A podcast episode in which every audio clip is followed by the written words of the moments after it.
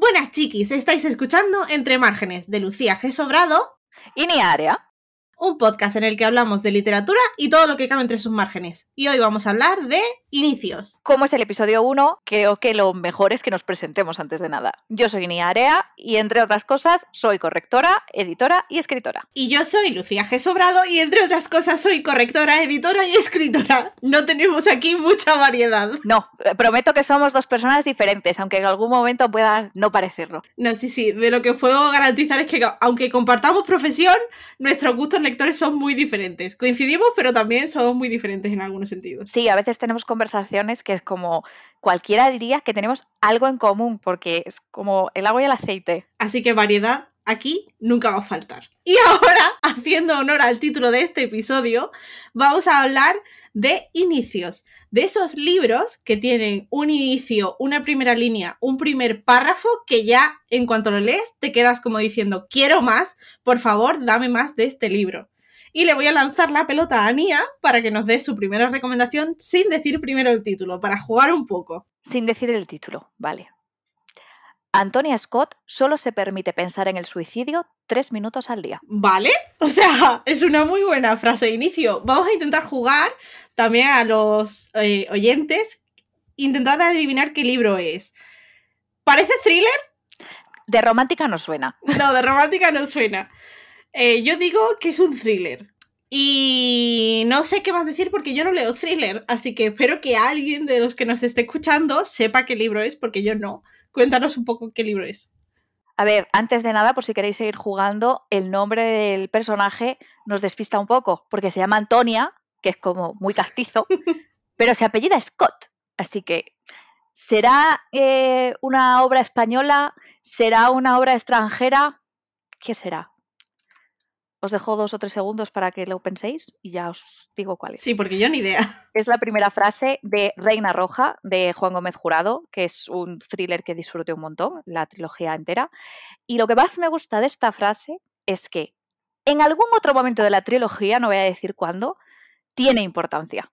O sea, que es de esas frases que cierran el círculo, por así decirlo. Sí. Esos momentos son siempre. Y no te lo esperas, además. Y cuando sale es como, oh. Esa satisfacción de decir, está todo perfecto, o sea, los engranajes encajan. Qué guay. Sí, es que además es lo que más me gustó de esa, de esa trilogía. de que es bastante predecible, en el último libro empiezas a ver cómo encajan un montón de cosas y cómo todo estaba preparado. Y de 10. Son de los que explotan la cabeza, ¿no? Un poco. De los que dices, pero qué crack el tío este. ¿Y para quién se los recomiendas, ya que estamos? A cualquiera quien le gusten los libros muy adictivos, de esos en los que no puedes soltar el libro, que te gusten los personajes muy carismáticos, porque los dos protagonistas lo son, evidentemente que te guste el thriller y los asesinatos y las investigaciones, si no, vamos mal. Y si estás buscando una lectura como muy cinematográfica en cuanto a ritmo y tal, es tu lectura. Genial, pues ahí os lleváis una recomendación con una frase muy buena de inicio. Ahora cuéntanos una tuya. Venga, voy yo. Mi frase dice así. Nunca encontraron el cuerpo del primer y único chico que me rompió el corazón.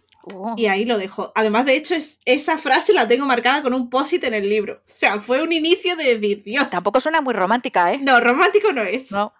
Yo diría o thriller, que me cuesta creerlo porque no te va el thriller. No.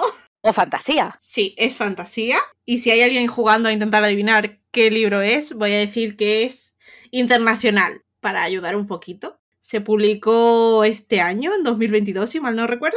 Qué maja tú dando pistas y yo despistando con el nombre de la prota. Ahí se ve las dos personalidades de este podcast. Y el libro es Una corona de sombras de Tricia Levenseller, que es un libro de fantasía. Yo creía que era autoconclusiva. Esto da para otro tema de podcast. No es autoconclusivo. Yo me lo compré pensando que era autoconclusivo. No es autoconclusivo. Acabo de tener una montaña rusa de emociones tremenda porque lo tengo en pendientes. Has dicho eh, que la frase de ese libro ha sido un, oh, qué ganas de leerlo. Luego has dicho que no es autoconclusivo, ha sido un, ah, ya no tantas. Bueno, he de decir que es no es autoconclusivo porque hay continuación que me quedé un poco muñeca, sinceramente.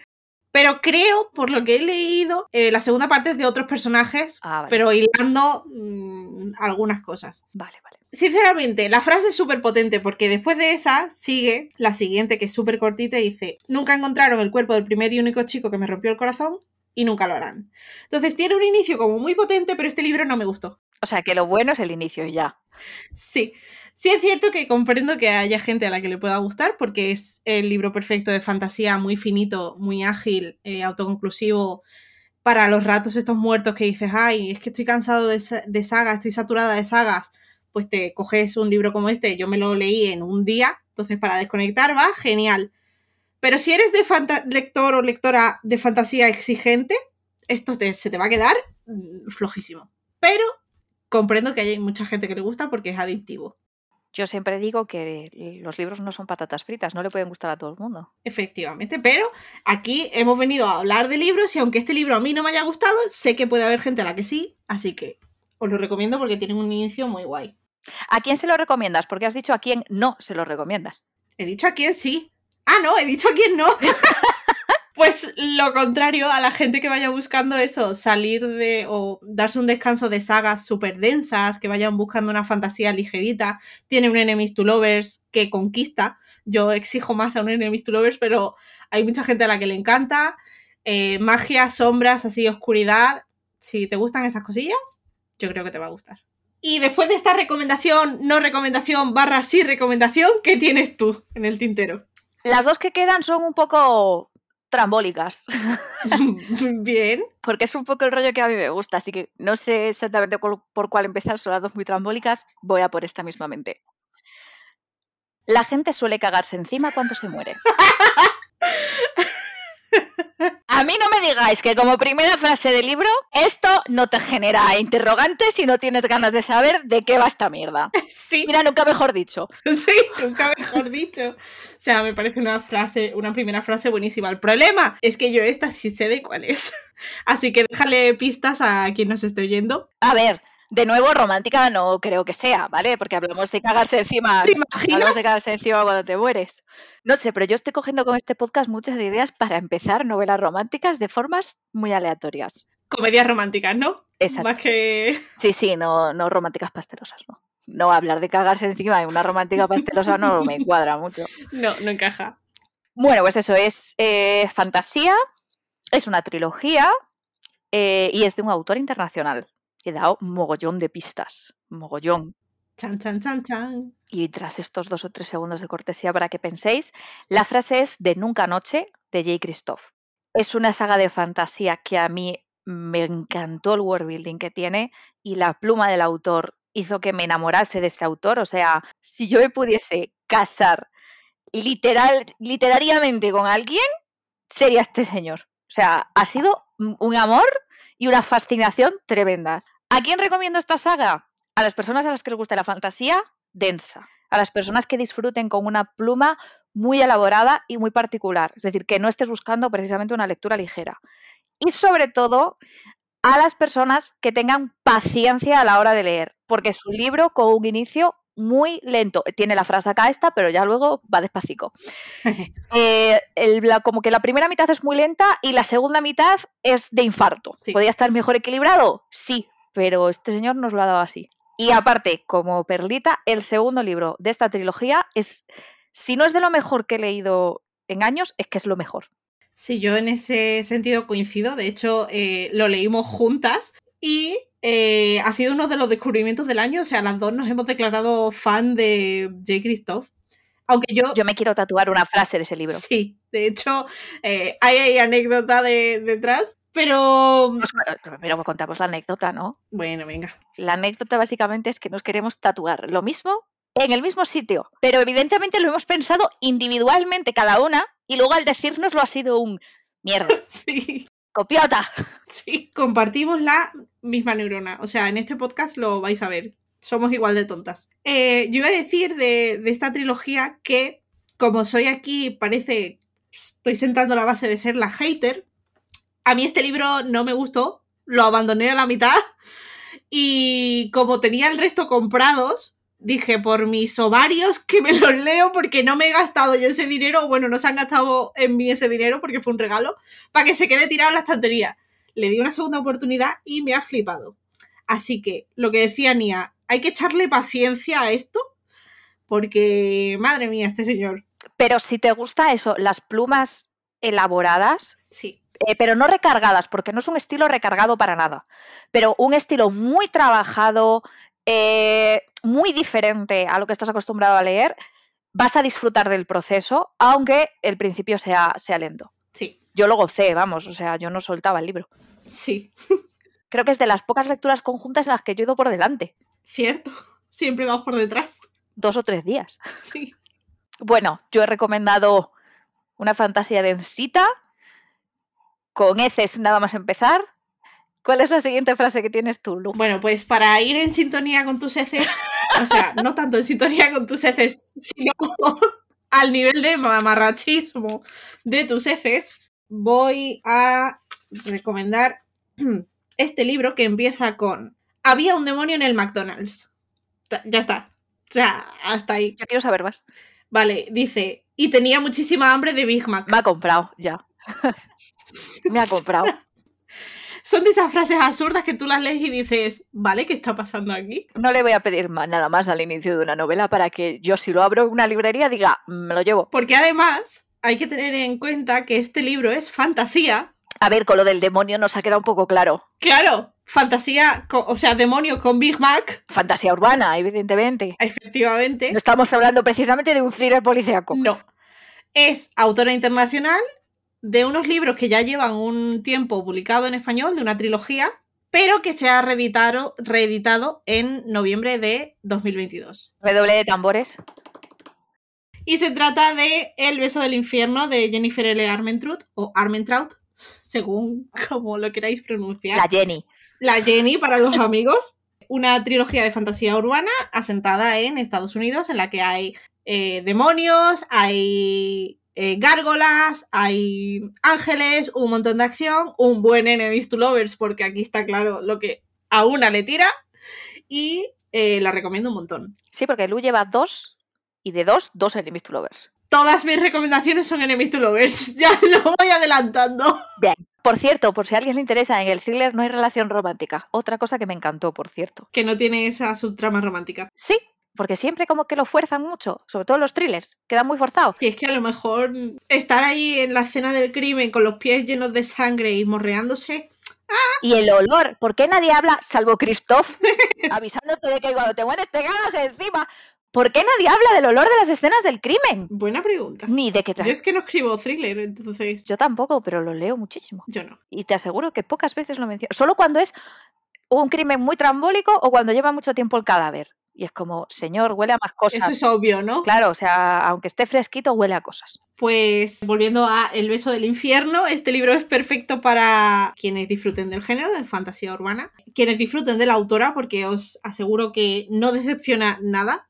Y es perfecto para quienes busquen una lectura mm, rápida, porque se, se bebe, o sea, me lo leí en dos días, que te mantenga intrigado y que tenga un world building bastante interesante, que se aleja de lo que es lo típico de ángeles y demonios. Tiene ahí su, su intríngulis y dame tú algo que no sea fantasía. ¿O me vas a dar más fantasía? ¿Cuál es tu tercera recomendación? Oye, yo solo he dado uno de fantasía. Yo estoy haciendo esto muy. ah, pero yo llevo dos. Claro, yo soy la lectora equilibrada aquí, de lecturas, del resto no. Ya, sí. Bueno, como os he dicho, la última lectura que me queda por recomendaros por su inicio tiene un inicio también un poco trambólico, ¿vale? Como ha quedado un poco claro, soy de gustos poco convencionales. Así que vamos allá. Cuando abro la puerta de la habitación de mi madre y me la encuentro desnuda en la cama, encima de su mejor amiga, me sorprendo un poco. Solo un poco, ojo. Es que eso es lo que me gustó de esta frase, es solo, solo un poco. O sea, bueno, una cosa cualquiera que te encuentras un miércoles. Claro, lo que ves todos los días al entrar en la habitación a, a tu madre chuscando. ¿Qué pistas os puedo dar? Eh, a ver, este a fantasía no suena, ¿vale? Ya partimos de ahí. bueno, a ver, de fantasía de McDonald's. Bueno, sí, pero había un demonio en la frase. Sí, es verdad, Aquí solo hay una madre bollo. es verdad. Eh, thriller tampoco, No. no tiene pinta, Bueno, si luego muere alguna de las dos, pero pero no es un inicio muy de thriller, ¿no? O sea, no. a no ser que añadieran que hay sangre Sí, o algo. podría haberla. Aunque hay muchos más géneros, por descarte es comedia romántica. Pintaba. Más pistas que os puedo dar es autora nacional y si no recuerdo mal salió este año. Ostras, este año se me ha hecho tan largo que no sabría decirte porque yo sé cuál es también. Creo que salió este año, Sí. tampoco lo voy a buscar, sinceramente. Si no salió este año, pues es una pista falsa que hay que mantener las mentes ágiles, chicos. Y bueno, tras dos o tres segundos para pensar, el inicio es de Cómo no enamorarse de Miriam M. Lejardi. ¿A qué tipo de lector recomiendo esta novela? Si te gusta la comedia romántica, muy, muy mamarracha. Eh, si te gustan los personajes muy estrambóticos. Si te gustan las relaciones poco convencionales. Y si quieres beberte la novela, porque se bebe tuve la suerte de hacerle una lectura editorial cuando todavía se estaba escribiendo y es que me lo bebí. Increíble. Lo divertida que es, lo ágil que es, 100% recomendable. O sea, si te gusta todo lo contrario a lo que he dicho antes de Jay Christoph, esta es tu novela. Mira, Nia nos trae una de cal y una de arena. Compensa la balanza. Yo voy a machete con la fantasía, que se noten aquí los gustos, pero ella trae un poquito de todo. Yo soy una lectora diversa. A ver, yo también he traído un autoconclusivo, una trilogía y ahora creo que lo siguiente es bilogía. Os doy también. Súper diverso todo de fantasía con Enemies to Lovers. Sí, soy yo. No me voy a esconder. Pues mi última recomendación, bueno, ya os adelanto que es fantasía, así que podéis ir pensando en libros de fantasía mientras pujo la página. ¿Que podría haberme la dejado marcada? Sí. ¿Que no lo he hecho? Pues también. Y dice, la parte más difícil de este trabajo no es robar, es escapar. Y ya. O sea, podría leer un poco más, pero ahí acaba. Es un libro de fantasía, como decía. Creo que es biología, porque todavía no han, nos han publicado las siguientes partes ni siquiera en su idioma original, que no es el español, así que es una lectura internacional. Pero han confirmado que son más, pero no sé cuántos más. Son más, pero no sabemos cuánto, por eso he dicho que mínimo biología, de ahí para arriba. Y este sí que sé que ha salido este año, de hecho salió en agosto de 2022. Vale, y se trata de El elixir de Flor de Luna, de Brigitte Kemmerer, un libro de fantasía bastante sencillito, sinceramente, con un Enemies to Lovers que sí que me gustó. Muy buen Enemies to Lovers. ¿De verdad son enemies? Sí, sí. No, ay, me caes mal. O mm, no me gusta tu color de pelo. No, no, no. Bueno, sobre todo por parte de ella. Sí, sí.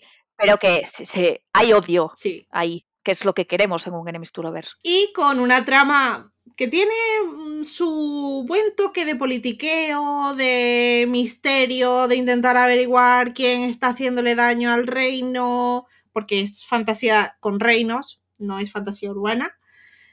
Y la verdad es que me, gustó mucho en su momento cuando lo leí. ¿Por qué te ríes? Fantasía con reinos como concepto literario. Sí. Esto lo voy a dejarlo, ¿sabes? Eh, por favor yo me explico para adentro. Quien me quiera entender me va a entender. Em, ya no sé qué estaba diciendo. Que tiene fantasía con reinos. tiene fantasía con reinos, fantasía con mapa, que también es importante. Y poca seriedad le vamos a poder dar a esto a partir de ahora. Sí, porque yo ahora solo me voy a estar riendo de la fantasía con reinos. ¿Pero qué tiene de malo? O sea, hay muchos tipos de fantasías. Estás con reinos. No comprendo. ¿A qué viene este bullying? Pero en verdad hay fantasía. Eh... ¿Y cómo lo categorizarías si no? Pues no lo sé, pero en verdad hay fantasía. O sea, pregunta seria, juraría que no hay fantasía en ningún momento. A ver, hay una enfermedad misteriosa que se cura por una planta que no existe. Entonces, eh, mi concepto. ¿Cómo que no existe? Sí que existe. Lo que pasa es que solo crece en unos sitios concretos, pero existir existe. ¿Cómo curas algo con una cosa que no existe? Me refiero a que la planta no existe en el mundo real. Ya, porque es en otro mundo, pero eso no necesariamente es fantasía. Bueno, pues. No hay elementos fantásticos. A género, ¿vale? no tiene género este libro. No, pero que ahora me he rayado, porque todo este tiempo lo he estado considerando fantasía y acabo de caer en que no hay fantasía. Sí, porque no hay criaturas mágicas, no hay elementos fantásticos, no hay magia. No hay magia, no. Hay una enfermedad. Que hay que curar. Que hay que curar con una planta. Sin ir lejos, la protagonista roba. O sea, volviendo a la primera frase. Y yo ahora estoy muy confundida conmigo misma. ¿Estás tan confundida que te has herido a ti misma? Mogollón. o sea, estoy, o sea, daño crítico. Y mm, yo no tengo más recomendaciones por mi parte. Yo tampoco, ya me costó encontrar tres. Sí. Porque tengo muy mala memoria para los libros. Yo también, la verdad. Pero son estos tres libros son en concreto de esos que leí y dije, ostras, menuda buena frase. Pues yo como anécdota tengo tan mala memoria que estaba buscando otros, otras novelas y tal, porque no me acordé de la de Reina Roja. Y mira si me flipó la frase de Reina Roja, que cuando fui a, Carlos a contarle, eh, estoy buscando libros que... Carlos es mi pareja, que lo he dicho aquí como si estuvierais en el salón de mi casa y se me olvida que a saber quién me está escuchando. Carlos es mi pareja. Y fui a decirle, estoy buscando libros con una primera frase potente y ¿te crees que no me he acordado del que más me gustaba? Y me ha dicho él, el de Reina Roja. Ese nivel de pesada fui con lo buena que era la primera frase, que él, que no lee y que esto le da igual, se acordaba del nombre del libro y de que me había gustado la primera frase. Él se acordaba, yo no. Tardé como media hora en decir, oh, este libro tenía una buena frase de inicio. Las parejas ahí para socorrernos. 50-50. Yo no me acuerdo, él se acuerda. Sí.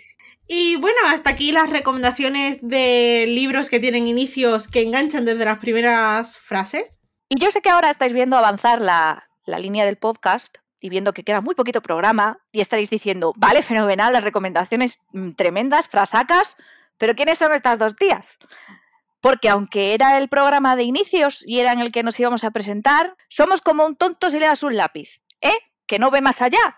Nosotras con los libros. Entonces hemos ido directamente al pan, que es lo que nos gusta. Podemos estar hablando de esto horas.